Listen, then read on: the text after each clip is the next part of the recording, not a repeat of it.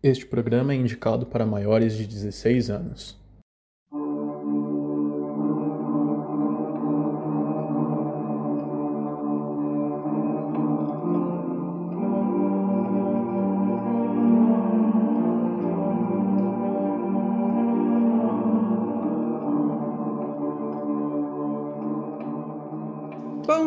Boa tarde, boa noite, meus capirotinhos. Está começando mais um Cão Piroto Cast. E depois daquele tema tão longo da semana passada, hoje nós vamos trazer para vocês um tema talvez não tão falado assim, né? Mas que virou assunto de filme da década de 80, que é a história da Carla Moran né, lá da Califórnia. Mas antes disso, gostaríamos de agradecer vocês por estar nos, estarem nos ouvindo aí, né, nesses últimos dois episódios. Muitíssimo obrigado a todos vocês. Continuem participando, continuem nos escutando, que sempre vamos trazer coisas novas aqui para vocês. Coloquem também para nós lá as suas sugestões, já recebemos algumas, estamos anotando todas aqui, deixando tudo salvo para atender aos pedidos de vocês. Deixem também os relatos de vocês, ok? Nosso e-mail para vocês enviarem os seus relatos é o calpirotagem.hotmail.com e o nosso Instagram é, Valdir? É o arroba cãopirotocast segue a gente lá, conversa com a gente. A gente é legal, a gente não fala só dessas coisas, não. Também dá para falar de outras coisas. A gente vamos conversar, bater um papo legal. Vamos lá. Alguém quer dar um recadinho aí antes de começar?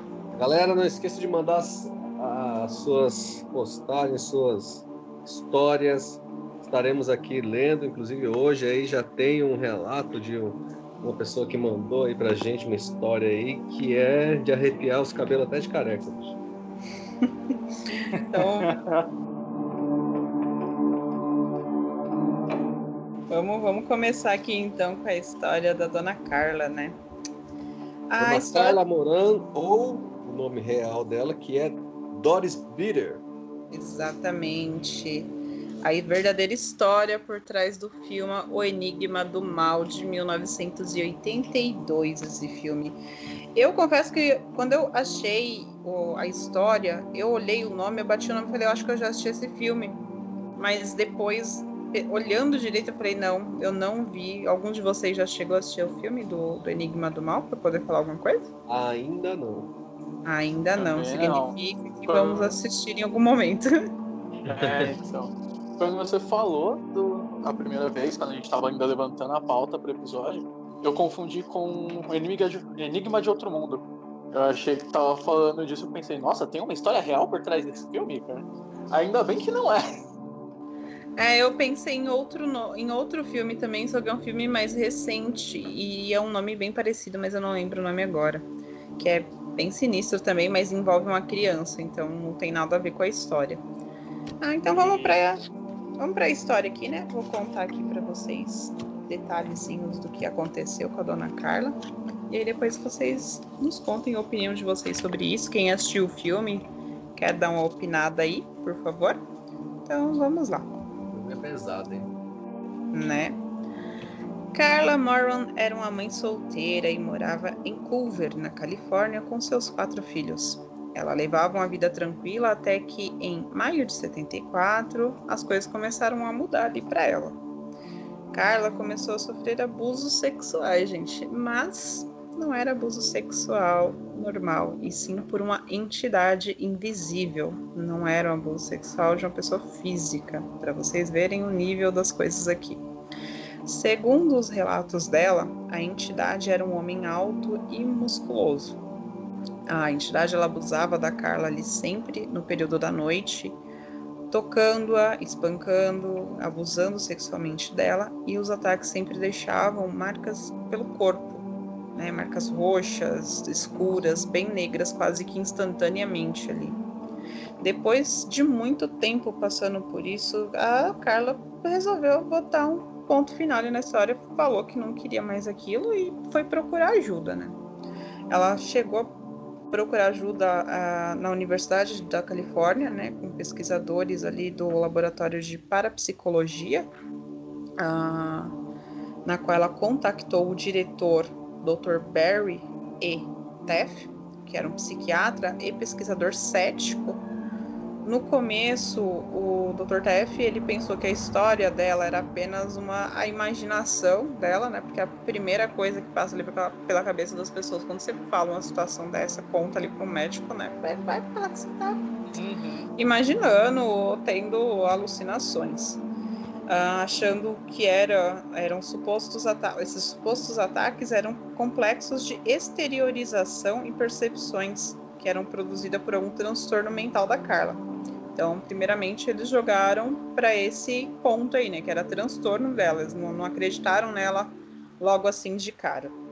Mas mesmo assim, o Dr. Daff ele se interessou pelo que a Carla contou, né? Até porque é, é algo imagina você, você está lá trabalhando, né, num belo dia de quarta-feira e aí chega uma mulher e fala para você, ó, tô sendo violentada, tô aparecendo com marcas roxas, e você fala, tá, mas quem é o agressor? Ela vira pra você e fala, é um fantasma, é uma entidade. Você já para ali na hora, né?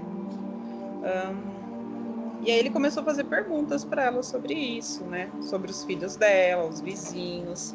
Um, e assim, né, que o Taf, ele contatou um hipnólogo, que era o Carrie Gaynor, para tentar encontrar lembranças perdidas na, no subconsciente da Carla que a, ah, respondessem essas perguntas, porque ele achava que era algo que tinha acontecido com ela quando ela era mais nova e que ficou escondido ali. Então ele contatou esse hipnólogo para que ele pudesse trazer ali é, memórias que, que explicassem essa situação.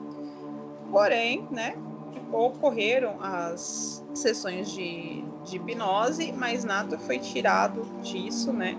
Uh, ele não conseguiu a, a apresentar uma lembrança sólida daquilo.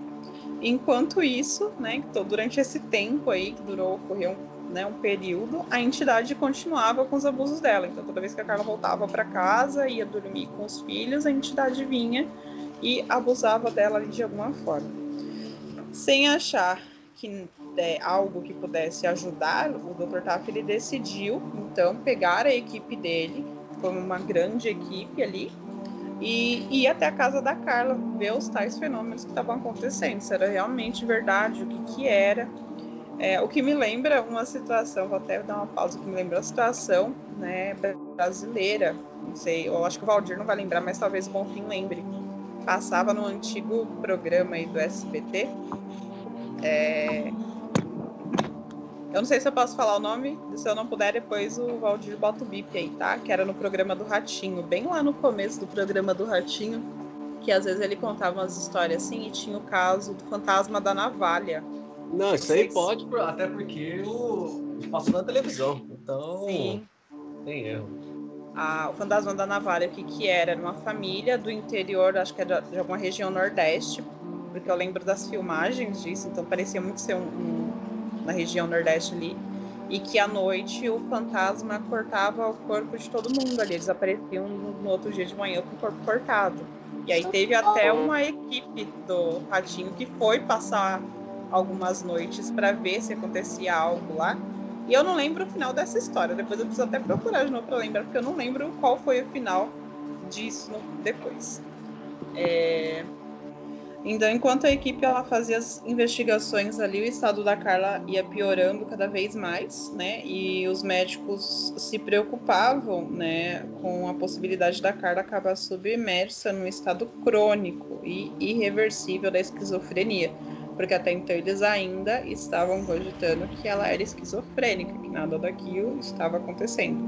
Porque nos primeiros dias que eles estiveram ali, nada acontecia, né? Aconteciam coisas à noite. Depois né, que eles foram passar noites ali com ela, que eles perceberam realmente que estava acontecendo alguma coisa ali. No início, a equipe ela achava que, como os ataques aconteciam enquanto a Carla dormia, o problema se reduzia a um certo tipo de transtorno psíquico que é vinculado à mecânica do sono. né? Que é, acho que a gente pode citar aí até a questão lá da paralisia do sono, né? Que muitas pessoas têm, mas aí é um assunto para outro, outro episódio. Uh, depois de fatos irem se desenvolvendo de maneira brutal, os pesquisadores começaram a acreditar na possibilidade de que eles estivessem realmente lutando com alguma entidade sobrenatural, porque tudo que eles testavam ali para ser cientificamente comprovado não, não batia, não ia, não, não se comprovava aquilo. E foi a hora que eles começaram a falar: é, talvez tenha alguma coisa errada aqui acontecendo e a gente tem que pesquisar mais. Nos dias em que a equipe esteve lá na casa da Carla, foi vista a presença de esferas luminosas que tem fotos, eu vou postar fotos para vocês depois no Instagram. E inclusive foram feitas fotografias em que é possível ver os arcos de luz que faziam as formas das tais esferas. É, é, bem, é bem, é bem estranho assim aquelas imagens da, das luzes, né? Porque elas vêm em forma de bola, elas começam a formar um arco na, na imagem é, porque, sei lá, não, algumas coisas a gente pode é, concluir que são efeitos da câmera ou defeitos na hora de tirar foto, já que aquelas fotos eram máquinas antigas. O Nando é mais especialista para falar nisso do que eu. Mas tem algumas situações que você olha para a foto e fala: não, não tem como isso aqui ter acontecido, né?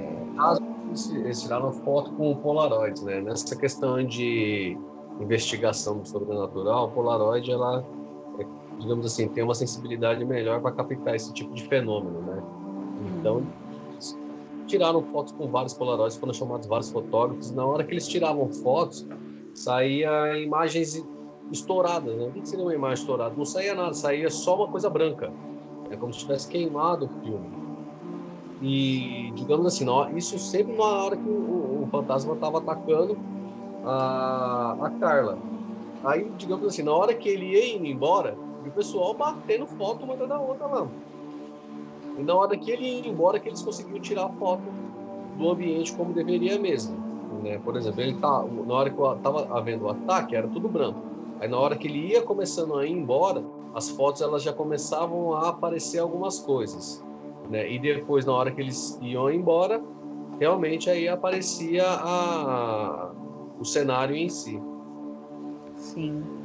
É, alguns relatos da equipe aqui que estava no local, né, que eles dizem assim: começamos a ver pequenas eclosões de luz que aconteciam rapidamente. Tentamos fotografá-las, mas aconteciam rápido demais e não conseguimos registrar nenhum. Trabalhávamos com uma Polaroid e uma câmera fotográfica de 35 milímetros.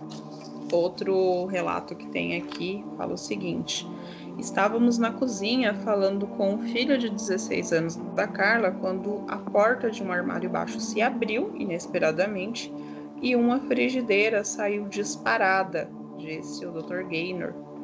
Ela saiu voando e caiu dois ou três pés, cerca de 60, 90 centímetros, para além do armário, ou seja, mais longe do armário. Ela saiu voando e, puf, caiu. Eu me aproximei para o caso de haver algum truque ou alguém estar escondido no armário, mas não havia nada ali. Aí é quando começou tudo. Então eles começaram realmente a presenciar ali a, os ataques a partir desse momento. Que eles viram a panela voando, foram olhar, não tinha nada, e aí tudo começou a acontecer muito rápido. A mulher começou a gritar, a Carla começou a gritar para eles: tá no dormitório, tá no dormitório, tá no dormitório.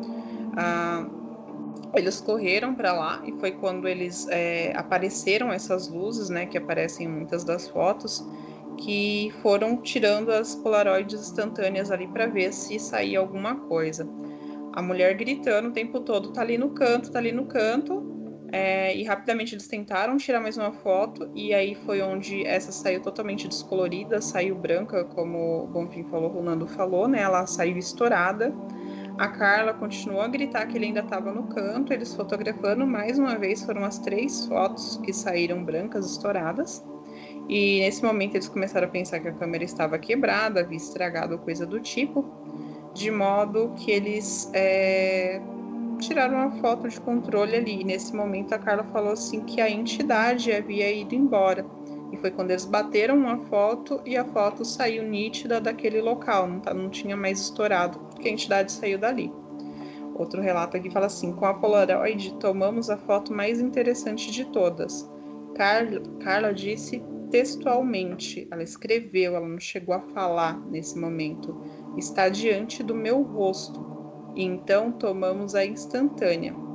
Na foto se pode ver com clareza os botões da sua roupa e as cortinas. No entanto, seu rosto parece totalmente borrado. Repetimos a operação com um idêntico resultado, e quando ela disse que o ente já havia ido, fizemos uma foto de controle e tudo apareceu normalmente. Na terceira noite, decidimos fazer a sessão no dormitório.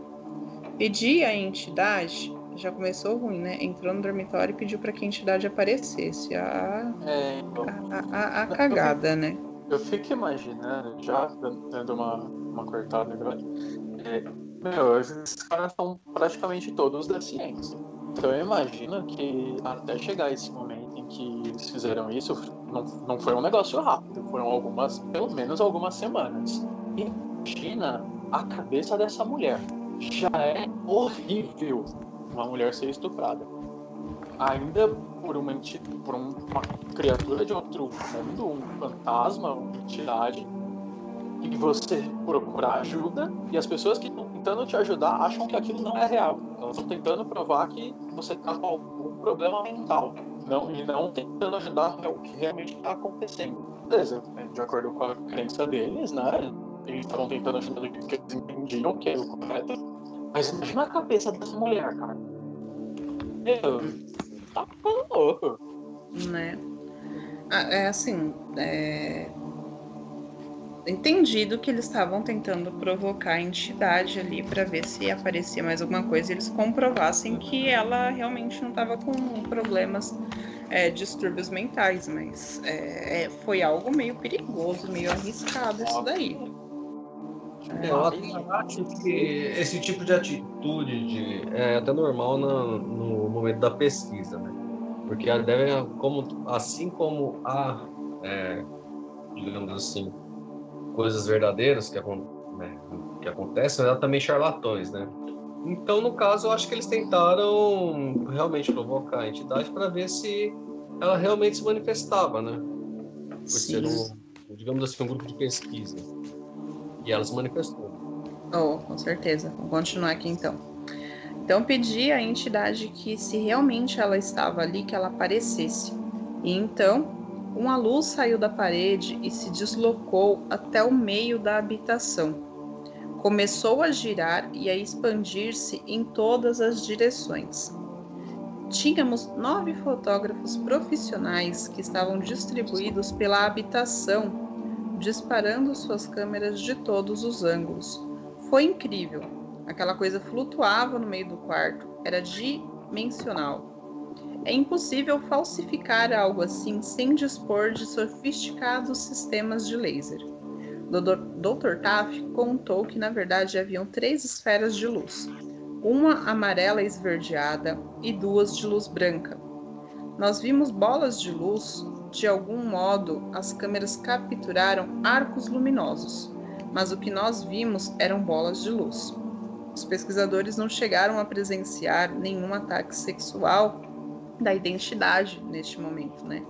Mas viram algo que os deixaram muito assustados, algo que fez com que Dr. Gaynor acreditasse no que Carla havia dito de que estaria sendo atacada por uma entidade em forma de um homem é, o Dr. É Gaynor, gente, desculpa. O Dr. Gaynor disse: Primeiro vimos como se formava a cabeça e seguidamente os ombros. Depois a luz foi descendo até que uma silhueta se desenhou inteira.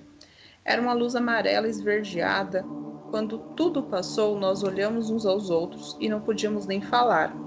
Dr. Taff acrescenta: Quando a aparição se desvaneceu, dois jovens assistentes desmaiaram e tivemos que tirá-los para fora do dormitório. Apesar da equipe de pesquisa estar na casa, os ataques não pararam. Em uma noite, ela chamou o Dr. Gaynor e a sua equipe à meia-noite e pediu que fossem imediatamente até ela, pois havia sido agredida por três criaturas invisíveis. Duas das quais lhe, assegura, lhe seguravam as pernas para que a última penetrasse Carla com brutalidade e com facilidade. Ela me chamou no meio da noite chorando. Eu fui para lá. Ela havia sido espancada. Haviam marcas azuis e negras por todo o seu corpo, disse o Dr. Gaynor. O que mais me surpreendeu foi o número de criaturas que Carla mencionou e que eram feitas a distribuição de funções e aparentemente hierarquia entre as mesmas, que coincidia perfeitamente com o fato de que justamente eram três as esferas de luz que os pesquisadores viram naquela outra noite, sendo duas delas brancas, as criaturas que estavam segurando ela, e uma amarela esverdeada, que era a entidade. Carla também contou que a entidade que a estuprava havia se tornado sólida enquanto a violentava, e que através do contato com a mesma pôde perceber que, em relação às experiências anteriores de que a entidade tinha uma, tinha uma anatomia de um homem musculoso e de que efetivamente era, era um espectro, pois imediatamente após saciar a sua vontade sexual, ele simplesmente evaporou. Dr. Gaynor disse que a entidade atacava de forma brutal não apenas a Carla, mas também qualquer um que tentasse impedir. Uma vez o filho de 16 anos viu sua mãe chorar e foi ao dormitório. Viu como algo fustigava a sua mãe na cama e quando ele se aproximou para ajudar, algo atingiu-lhe a cabeça e lançou para trás. O garoto, na época, chegou a quebrar um braço. Após as sessões na casa de Carla, e por não acharem uma resposta clara e a condição dela só estava piorando cada vez mais, os pesquisadores levaram Carla ao laboratório da Universidade de Califórnia, onde construíram uma casa de vidro para que a Carla fosse vigiada pelas lentes das câmeras e os olhos dos doutores. Teve uma noite em que Carla teve uma intensa agressão sexual da entidade. Todos que estavam acompanhando Carla viram o corpo da Carla se movendo, como se alguém, contra sua vontade, a segurasse e a empurrasse ao mesmo tempo.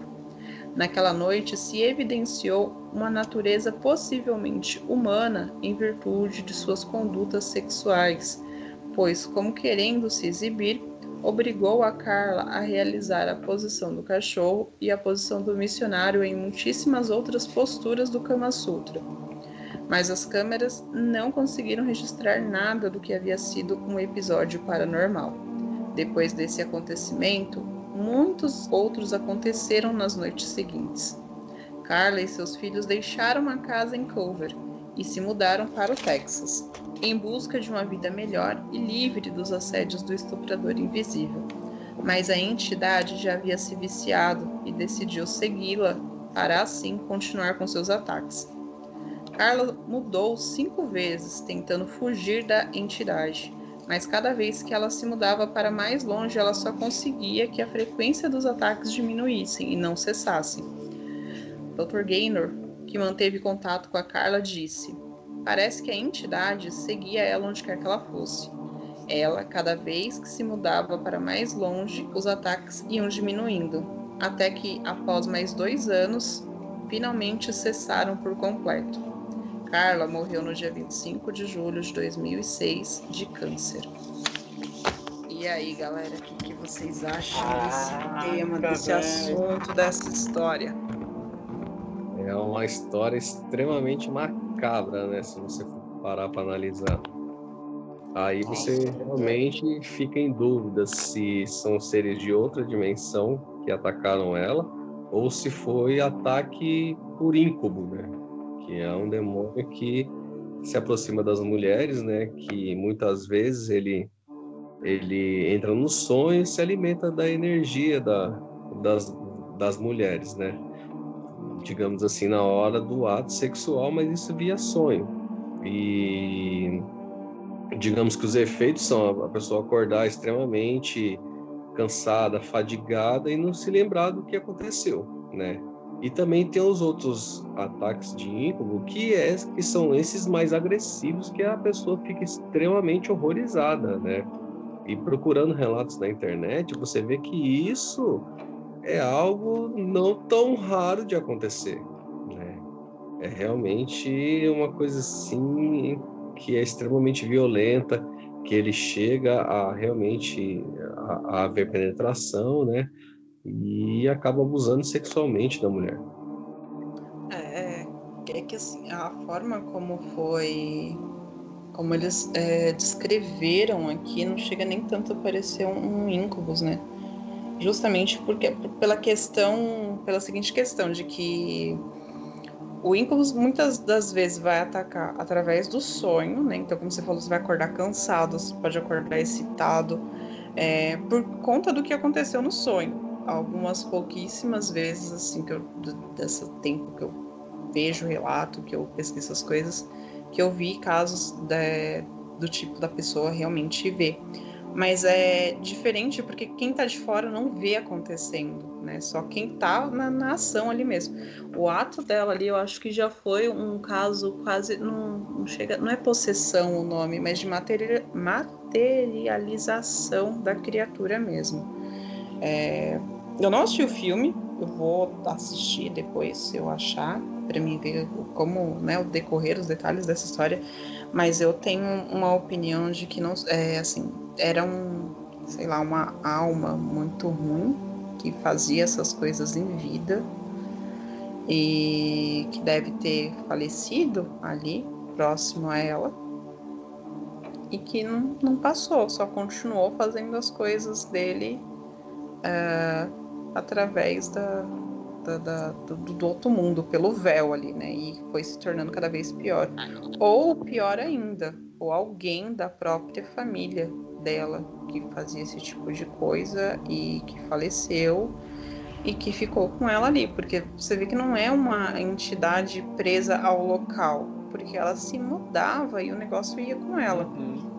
Eu Era cheguei algo... a ler um outro relato, né, de uma mulher que também fala que desse tipo de de trauma que ela sofreu, né? E ela realmente não sabia o que foi, e até ela descreveu as, digamos, as ações também do, da certa entidade, que também violentou ela e tudo. E ela foi, procurou ajuda, foi no, no hospital e no hospital falou que deveria ir para a polícia porque ela foi violentada, só que ela não via ninguém. Ela foi digamos assim, a mesma coisa que aconteceu com a Carla aconteceu com essa menina. E ela acabou que foi num, num lugar de espiritismo né, e acabou tentando, né, procurar ajuda do pessoal e o pessoal falou que aquilo lá era uma entidade que havia que havia, melhor assim, que havia sido, né, havia sido feito um trabalho para ela, né, para acabar com a vida dela e que essa entidade foi invocada no, no ritual e que foi enviada por até por um conhecido dela, né? Desse, desse outro caso aí, né, que aconteceu, né? A menina até do de Santa Catarina né? Não, ela não se identificou e também mesmo se tivesse se identificado, né, a gente não falaria aqui, né? Porque aliás a gente não está aqui para dar nome aos bois e sim contar os casos, né? Sim. Então algo muito traumático que ela contou também, né? E é um negócio muito sério porque você vê aí você começa a pesquisar um pouquinho mais sobre relatos, você vê que não é algo tão raro de acontecer, né? É realmente muito difícil, como a Bruna falou, a pessoa não vê, ela não se materializa, mas ela pratica o ato né, da mesma forma que foi no, no caso da Carla, lá no Cougar, né? Sim. É, é, eu acho que é, é, era isso, alguma entidade presa naquela região, porque vocês viram, quanto mais longe ela ia, menos frequente acontecia, ou seja, a entidade perdia ali um certo tipo de força, né? Ela, Mas ao mesmo se mudou quatro vezes, né? Se eu não me engano, que tava Foi, falando. umas quatro, cinco vezes ela precisou se mudar ah, até que tudo parasse. É, o que não deixa muito claro na, nas pesquisas que a gente fez era como era antes, né, disso tudo acontecer, como era, o, como foi o começo disso tudo. Eu não sei se no filme chega a mostrar. Se alguém assistiu o filme, comenta aí pra gente como que é esse começo, se alguém sabe mais dessa história, tá? Ah, nos ajude aí. É, mas é que nem eu falei aquela hora, ele. A história, ela parece muito com o caso de paralisia do sono. Não sei se um de vocês dois já teve. É, Já eu tive. Já teve? Uhum. Então, dá, dá- parece muito ali, né? Se não fosse o caso das pessoas terem visto acontecer com ela. Hum. Mas é. Quando eu me mudei, eu nunca tive paralisia do sono até me mudar pra essa casa que eu tô hoje. Na primeira semana eu tive duas vezes. Uma vez eu me via assim, é, em pé no, no cômodo do lado, tentando acender a luz e uma mão me puxando pra dentro. No começo eu, eu demorei pra perceber que era paralisia do sono. Eu achava que eu tava tendo contato com alguma coisa de noite.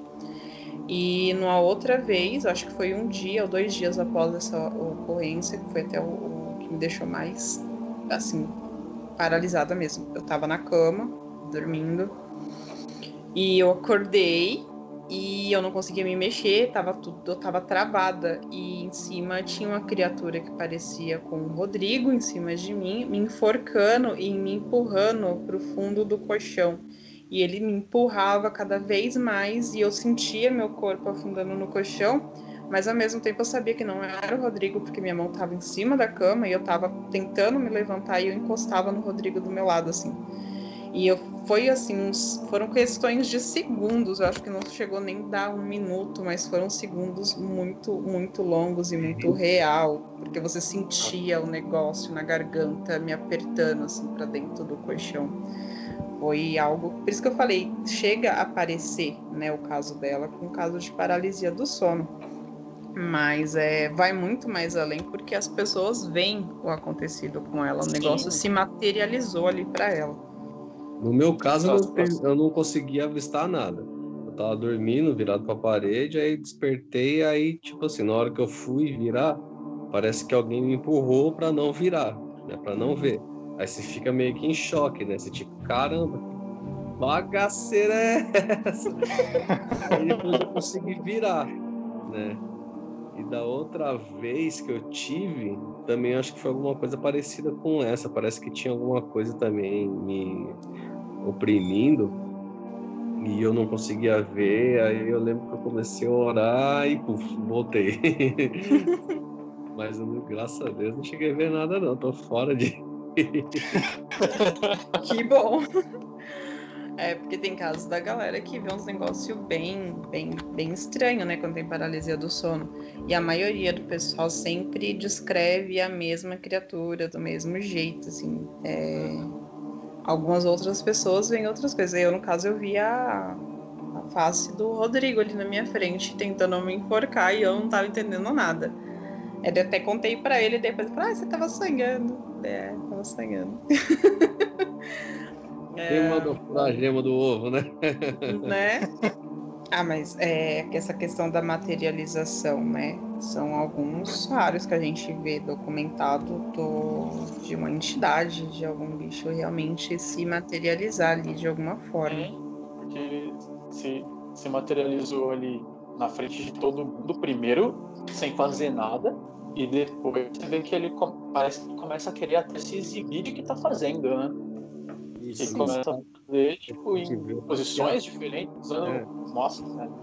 A entidade ela queria se exibir mesmo, o pessoal que estava lá, e ela se exibia, se materializava, porém ela não gostava de se mostrar na- no- nos registros. né? Tem até um- uma parte lá do que o pessoal fala que ela começou a se materializar da parede, saindo assim, que era um, um ser humanoide, né, todo verde, fluorescente, que saía né, da parede, até no, no filme conta sobre isso, né? dessa, dessa simulação, né? Fazendo a, a reconstituição dessa cena. Nossa, e é muito pesada, né? E é um, quando tá saindo assim na parede, pelo que eu vi no relato, é um ser, um, um ser grande mesmo, realmente musculoso, né? Todo verde, assim. Né? É, sai fora, mano. Chega até, é, sei lá, levantar questionamento. Que eu falei, pode ser uma pessoa que morreu e fazia muita coisa.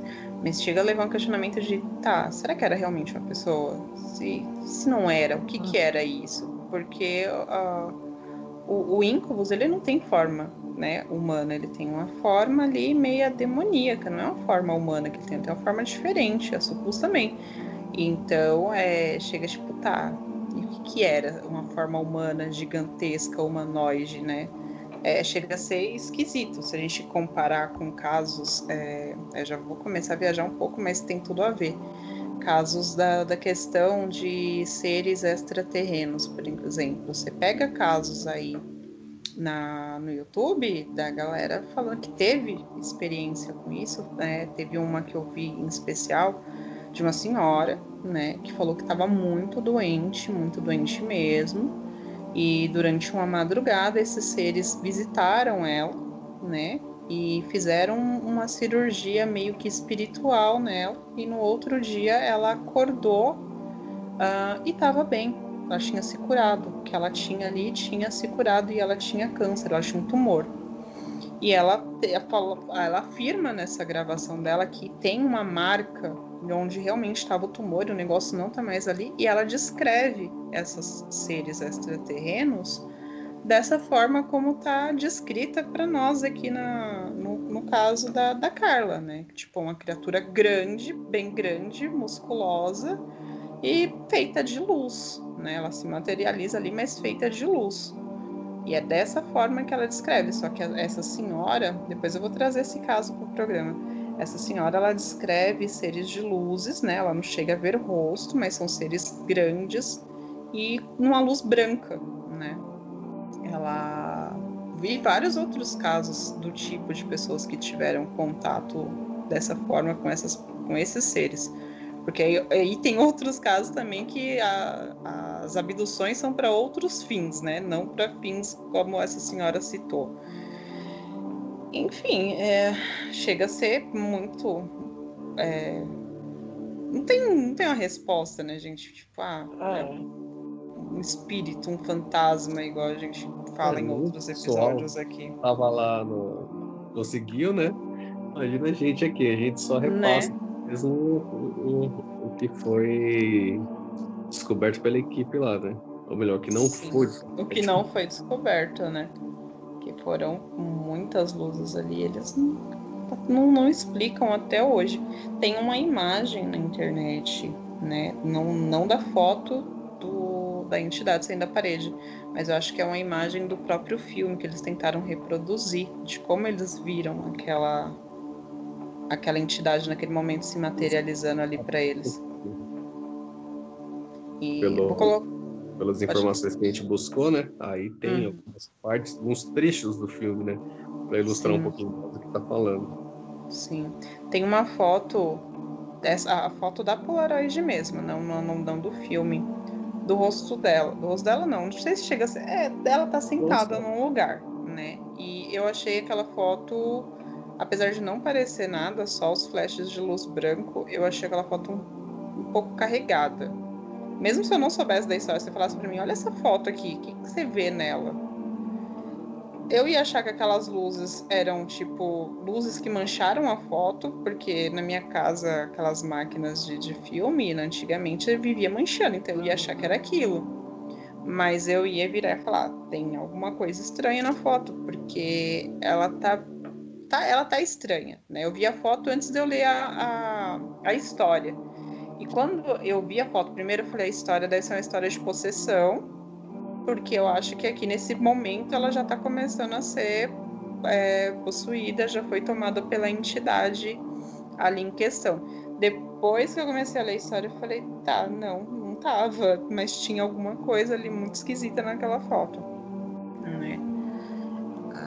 não sei, gente. Eu fico com essa. Essa história me deixou assim com uma pulga atrás da orelha mesmo. Do que poderia ser, do que não poderia. Por que, que essas coisas aconteciam com ela em específico ali, né? E não com as outras familiares, por exemplo. Uma coisa interessante é seria o pessoal aí que está escutando mandar mensagens para a gente no nosso e-mail, no nosso Instagram e falar o que, que acha né, sobre o caso aí da nossa querida Carla, né, tanto que ela sofreu, se você tem alguma informação que possa nos ajudar a chegar numa conclusão mais concreta, mande pra gente. Mande aí no nosso e-mail. Qual que é, pequena Bruna? Cãopirotagem.hotmail.com calpirotagem.hotmail.com sem o tio em cima do ar. Ou então no nosso Instagram. Qual que é, Valdir? É o arroba Cão Pirata Cast. Manda lá pra gente o que você acha que, que era, o que você acredita que aconteceu, o que, você acha que, que pode ter acontecido para parar, se foi o simples caso de ela estar tá se mudando e a, a, entidade ter perdido força, ou se qualquer outra coisa nesse sentido. Manda lá pra gente as suas opiniões, o que, você achou dessa história. Se te arrepiou tanto quanto arrepiou a gente, que olha, tá, tá, tá, tá difícil aqui, hein? Deixe suas sugestões de temas também, galera, para nós falarmos aqui para vocês, sempre trazermos assuntos que vai atrair vocês, que vai chamar a atenção de vocês, que vocês gostam de ouvir. É isso aí, então, gente. Meus capirotinhos e capirotinhas, um grande beijo para vocês e esperamos vocês na próxima sexta à meia-noite por aqui. Tchau. Um beijo, Tchau, galera. Fiquem com Deus.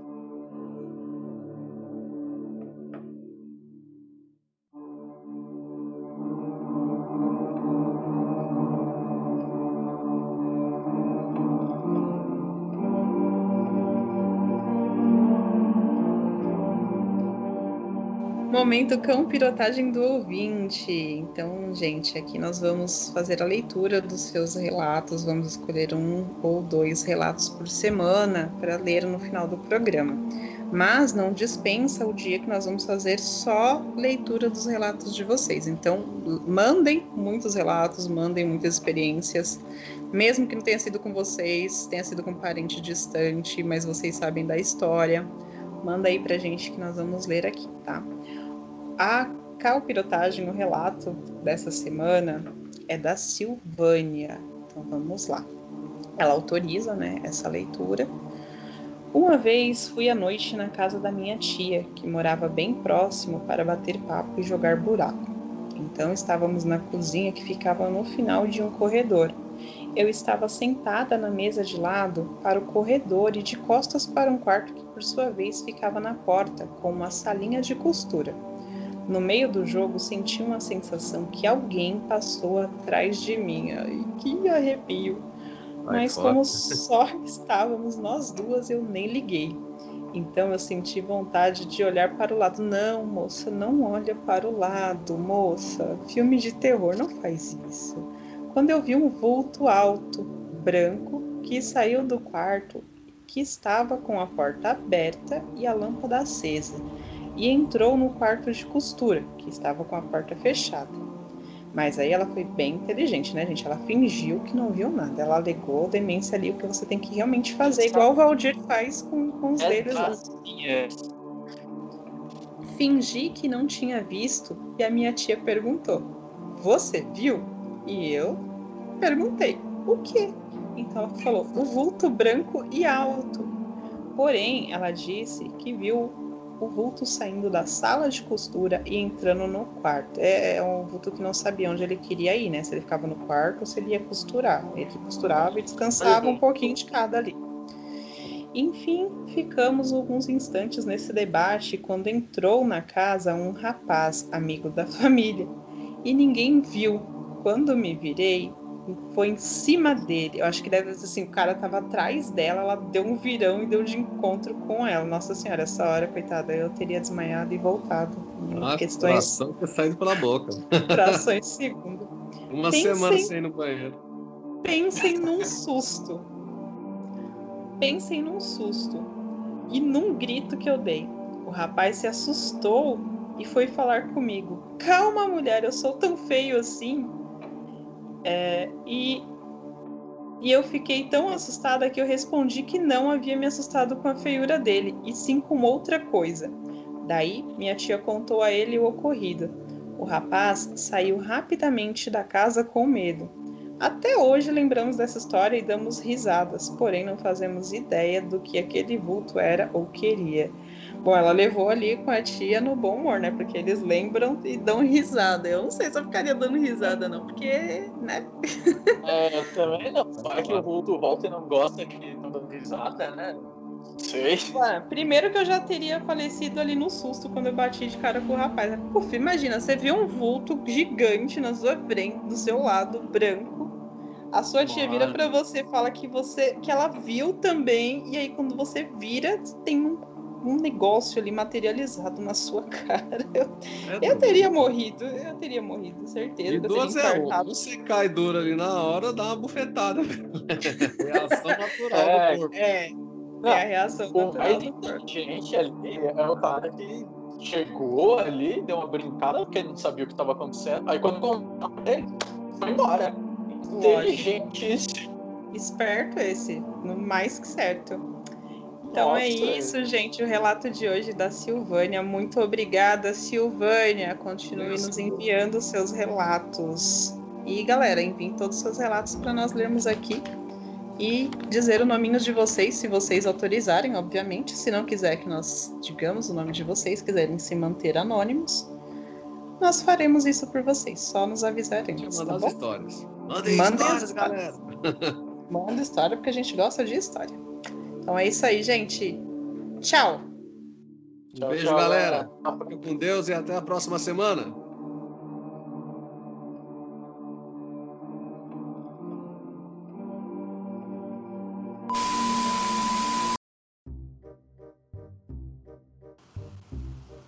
Isso aí, gente.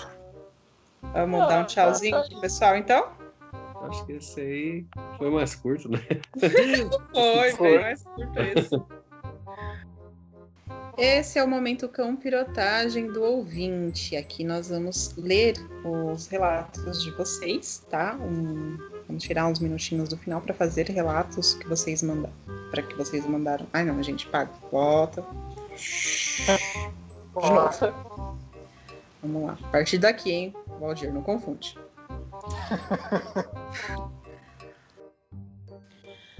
Nossa, meio. Nossa, meio, é. Ai, ai, qual outra parte que eu ia falar da questão. Ai, gente, deu um branco aí agora. Continuem comentando. É, e depois eu de corta. de corta, é. Nossa, deu um branco aqui, eu tava com um negócio e depois veio isso na cabeça, eu acabei falando. Bora, Bom, vamos? Bora? Ah, deixa eu só achar aqui, peraí, onde que eu parei? Tá, que eles foram pra casa dela, né? Então, partiu daqui. O MM, como é que, como é que eu falo isso? É MM mesmo, Bonfim? 35 milímetros mesmo. 35 milímetros. Milímetros é a lente, no caso, né? Uhum. Peraí, que agora eu perdi a folha do e-mail e tava aqui e elas. Cadê o e-mail? Achei, tava indo tão bem o negócio e aí Esse perdi. Achei.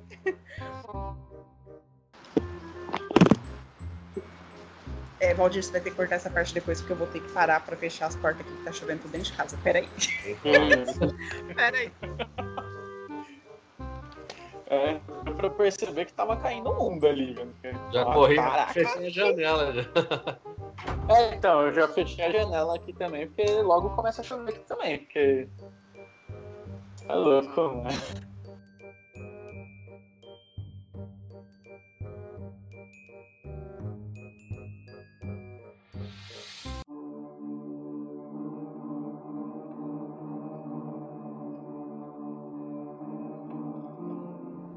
Este episódio é editado por Valdir Leite. A trilha sonora é de Rafael Maia. Se você chegou até aqui, comenta na nossa postagem oficial do Facebook ou do Instagram. O Valdir corta.